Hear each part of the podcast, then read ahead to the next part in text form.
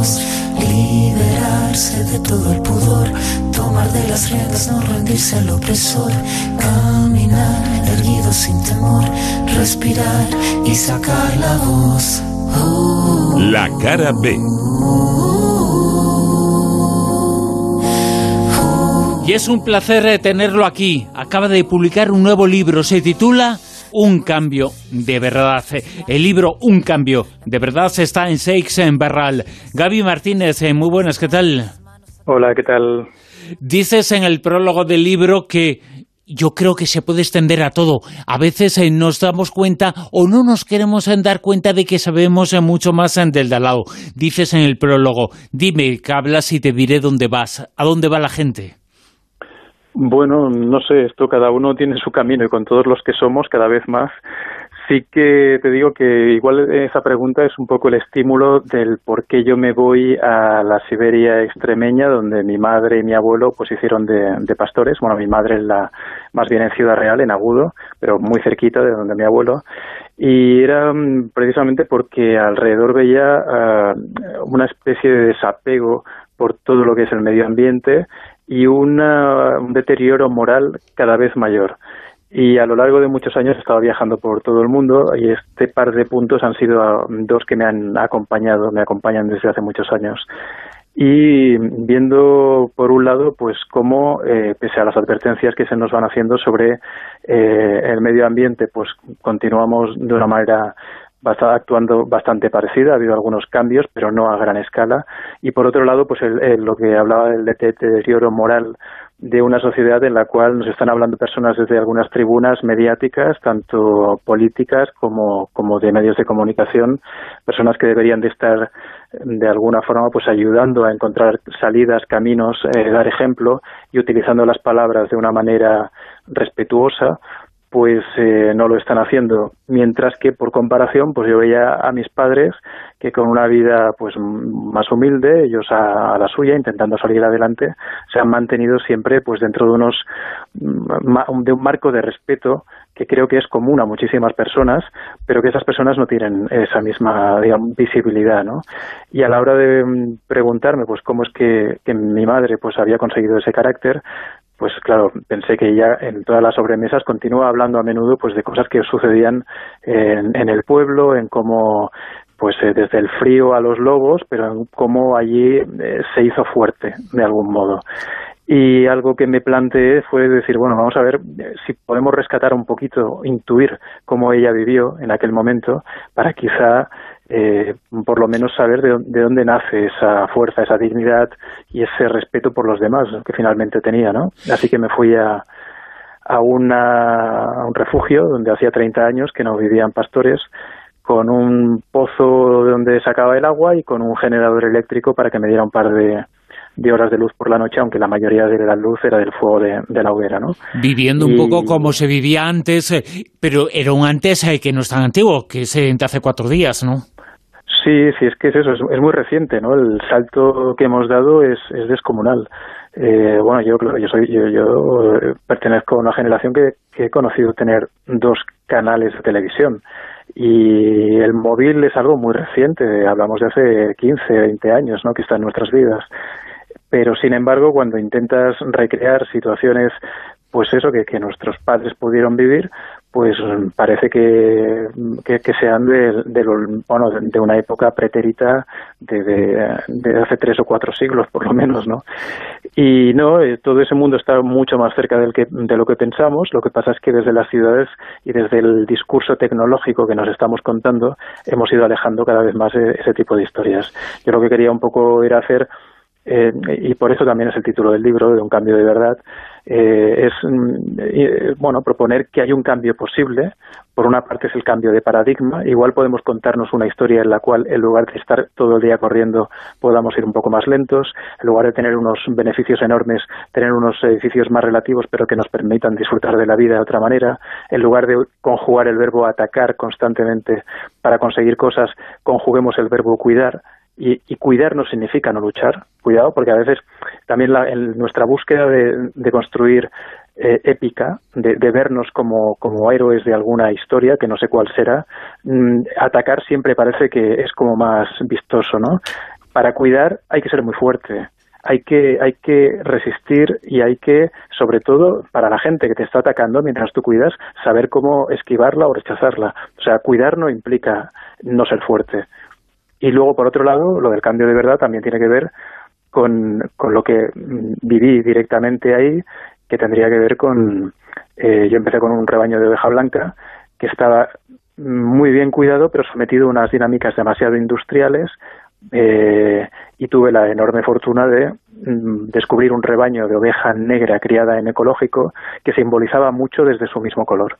Y a partir de ahí, pues me planteo pues una, una idea, me voy a dormir cada noche con un sentimiento de infidelidad muy agudo, porque me voy a dormir con las blancas pensando las negras todos los días, ¿no? Y entonces a partir de ahí eh, vivo lo que es un cambio dentro del primer cambio que hice, que fue irme a vivir a un lugar distinto. Vivo pensando en un cambio que es el que me va a llevar, el que me va a transformar realmente. Y de, por eso hablo del cambio de verdad. El primer movimiento es estético. Voy a un sitio, estoy ahí un tiempo, luego puedo volver a, con mis amigos y contarles en las cenas, mira, me fui allá al pueblo y no sé qué. O puedes, dentro de ese primer movimiento, llevar a cabo una transformación que afecte a tu vida. A mi vida ha afectado hasta el punto de que yo ahora estoy en, he vuelto a Barcelona, pero tengo un trato constante, directo con, con lo que es la Siberia y estoy con, con amigos de allá, con ganaderos, pastores, profesores. Hemos impulsado un proyecto que se llama Asociación Caravana Negra, para intentar proyectar la cultura y, la naturaleza. Fíjate, este libro sale, eh, se publica justo en un momento que viene después eh, de un confinamiento en donde se ha hablado mucho de la necesidad eh, de volver a los orígenes. ¿Tú crees que eso va a pasar o se nos va a olvidar muy pronto que tenemos que volver a una vida un poquito más sencilla, más rural en todos los sentidos, no solamente en el físico, sino también en la forma de tomarnos las cosas y las relaciones? Bueno, ahora mismo hay un discurso bien intencionado que es estupendo, que todo el mundo dice que esto le ha afectado mucho y que va a cambiar. En 2008, cuando llegó la crisis económica, eh, nosotros estábamos, recuerdo que apareció aquel documental de Al Gore, el vicepresidente de los Estados Unidos, eh, defendiendo pues eso, que había que darle un cambio a la tierra, que teníamos que ser más ecológicos. Hubo una ola de personas medioambientalistas que señalaban que eso era necesario. Eh, llegó la crisis económica y la primera medida que tomó el gobierno fue eliminar las ayudas a las energías renovables. Doce años después hemos padecido una crisis que ya no es solo económica, sino que también es medioambiental. Y ahora, eh, y justo ocurre en un momento en el que estábamos también hablando de la necesidad de ser más cuidadosos con el medio ambiente. La pregunta es si ahora vamos a actuar como actuamos en 2008, o sea, diciendo, uy, sí, eh, esto es, es muy grave, pero al minuto después de haber salido de, la crisis, bueno, en realidad nunca hemos salido de la crisis de 2008, pero en cuanto tengamos la sensación de que esto eh, se acaba, que, que, el virus este empieza a ser superado, sí vamos a volver a las dinámicas anteriores.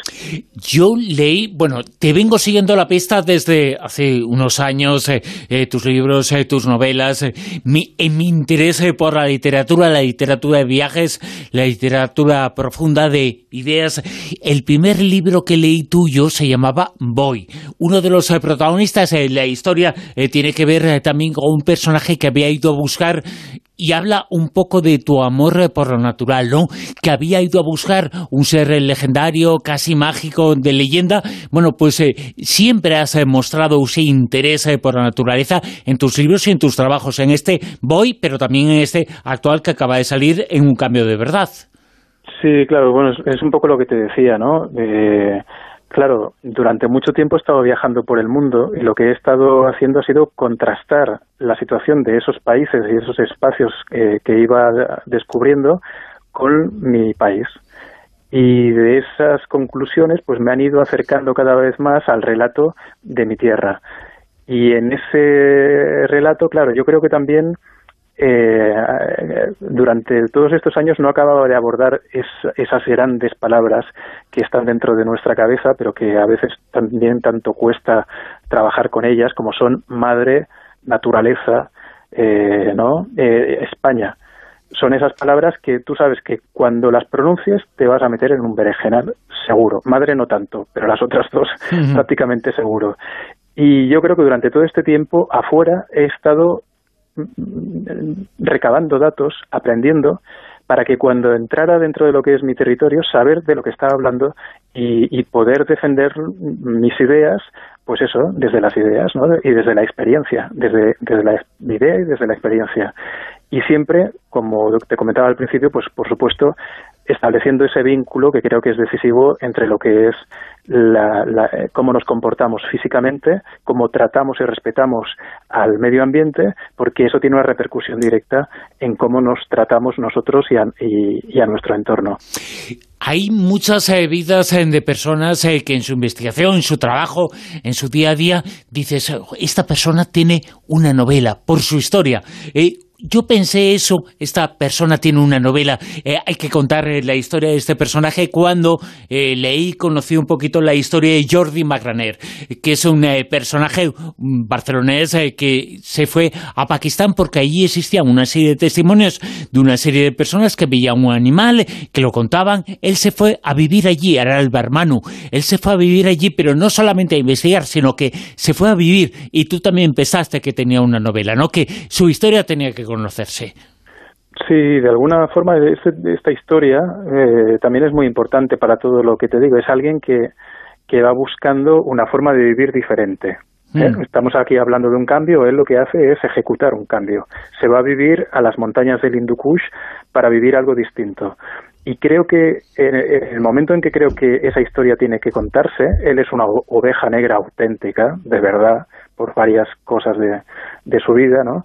Es porque esas pequeñas historias, esas eh, personas al margen de las cuales no sabemos casi nada o nada, eh, resulta que a través, si, estiramos del hilo podemos eh, evidenciar algo muy íntimo de todos nosotros. Lo que pasó con Magrané es que tirando de su hilo pude entrar en el por qué, por ejemplo, alguien decide hacer votar, por ejemplo, a Le Pen, a la extrema derecha en eh, Francia, o porque alguien se hace talibán en, eh, en, Pakistán. O sea, son como polos de, de, la misma de la misma moneda, o sea, caras de, la misma moneda. Lo que pasa es que depende de si naces en un sitio o en otro, tus, eh, tu final va a ser diferente. En uno vas a ser más comedido y en el otro vas a ser más radical. A través de la experiencia de alguien que lo que quiere básicamente es ser libre y se encuentra metido en unos follones políticos que le trascienden a él y que acaban condicionando su vida. Por eso creo que es muy interesante el apuntar a, esos, a, esas a esas aparentemente pequeñas historias que si les prestamos atención pueden llevarnos a lugares que son magníficos y a entender nuestra condición humana de una manera pues más, más profunda sin duda. ¿no? Y que son historias eh, que nos hacen pensar eh, que es eh, posible y que tenemos que dar ese cambio de verdad. Un cambio de verdad es el título de la nueva novela que se encuentra en Barral de Gaby Martínez. Gaby, mil gracias por estar con nosotros y por contarnos un poquito esta historia sobre ovejas negras, ovejas blancas, sobre tu último libro. Gracias, Gaby. Muchas gracias a vosotros por dar cobertura a este tipo de historias. Gracias. Un lujo y un placer eh, tenerla aquí. Esa historia que contábamos, eh, cómo él descubrió la vida de este personaje llamado Jordi Magraner, el buscador del jet en Pakistán, el buscador del barmano, él decía que esa vida tiene una novela. Bueno, pues él le puso guion a una novela gráfica sobre este personaje, sobre el buscador del Yeti. Entre comillas, lo de Yeti, el barmano, en la novela sobre Jordi Berganer. Ahora Gaby Martínez, eh, su autor, tiene nuevo libro, nos lo ha estado contando, nos ha estado contando aquí su cambio de verdad.